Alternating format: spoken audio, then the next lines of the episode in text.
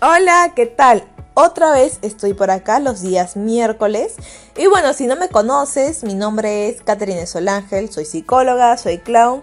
Hace poco fundé la empresa Multiclown, pero he decidido que los días miércoles en mis podcasts voy a hablar más como Catherine Solángel, como psicóloga, y te voy a ofrecer mis herramientas tanto de psicología como de clown para que tú puedas usarlas a diario, especialmente los días miércoles.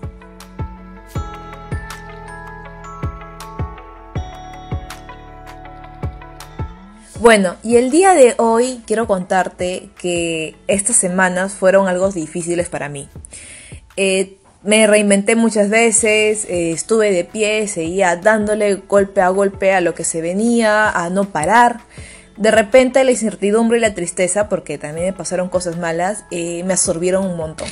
Entonces tuve que parar, tuve que frenar. Y en ese frenar tuve que dejarme fluir. En ese frenar tuve que usar una de mis herramientas más poderosas y se llama resiliencia. Si hago este capítulo de podcast es para ofrecerte un conocimiento sobre lo que es resiliencia y también para darte estos tips para que los apliques día a día, especialmente en esta situación que estamos eh, con la incertidumbre en la puerta de la casa. Resiliencia significa que es la capacidad de la persona para poder superar las dificultades, las circunstancias traumáticas y negativas y transformarlas en oportunidades. Y obviamente la resiliencia es algo que tú vas aprendiendo a manejarlo. Créeme que va a ser una de tus principales herramientas en cuanto a todo tipo de dificultad. Ahora te daré algunos tips para que puedas mejorar tu resiliencia. Uno de ellos es ampliar nuestro círculo de personas positivas. Las buenas relaciones de amistades y familiares son muy importantes. En los momentos complicados como estos nos pueden ayudar a lidiar con estos problemas y darnos un soporte emocional. Tip número 2. No nos ahoguemos en un vaso de agua. Esto me pasa muy seguido. No podemos cambiar los acontecimientos y tampoco sobreestresarnos sobre lo que no podemos controlar pero lo que sí es posible es modificar la manera en que lo interpretamos y respondemos ante ello. Tip número 3. Fluye con los cambios que son parte de la vida. Bueno, esta última semana me tocó fluir al 100% con cada cambio, con cada decisión, con cada nueva situación que se me presentaba. Ya no optaba por frustrarme o encontrarle el porqué, sino empezaba a fluir y a darle la cuerda para ver a dónde me llevaba. Existen situaciones que están fuera de nuestro control, pero sí podemos fluir en ellas.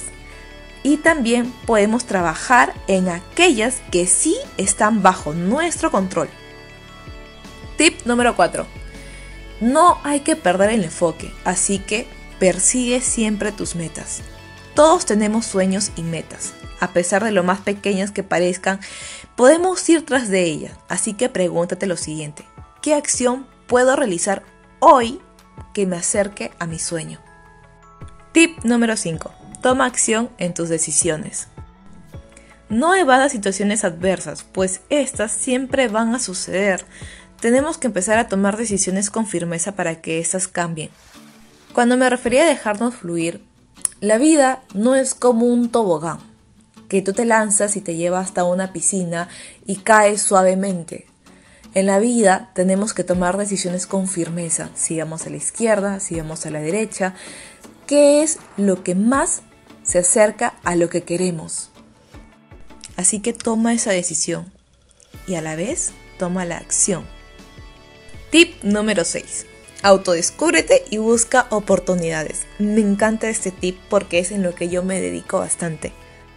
Aquí lo que te puedo aconsejar es que no te frustres por la situación actual. No te frustres por lo que no está sucediendo. Más bien aprovecha este tiempo en conocerte.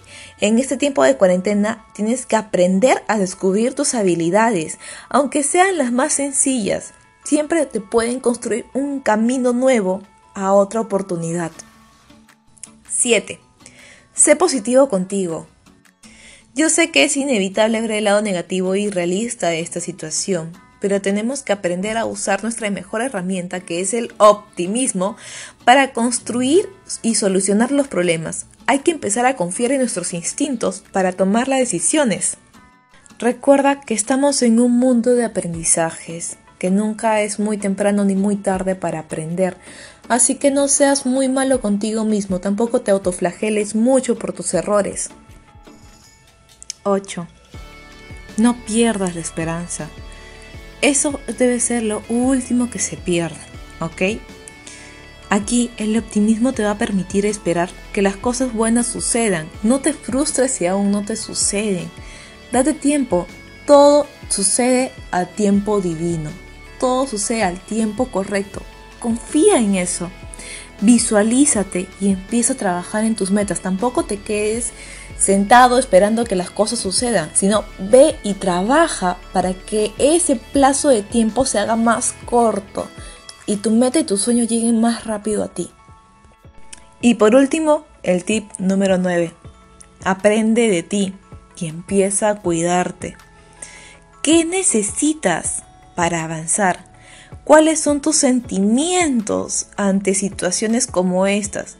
Conoce tu sentir, empieza a aceptarlo, trabaja en ello, busca tener una buena salud, aliméntate bien, ejercítate, busca eventos relajantes para ti, medita, baila y trabájalos diariamente. ¿Qué es lo que te apasiona hacer en tus ratos libres? ¿Leer? ¿Ver Netflix? ¿Bailar? Siempre busca esto. Tómate un relajo para tu cuerpo es muy necesario.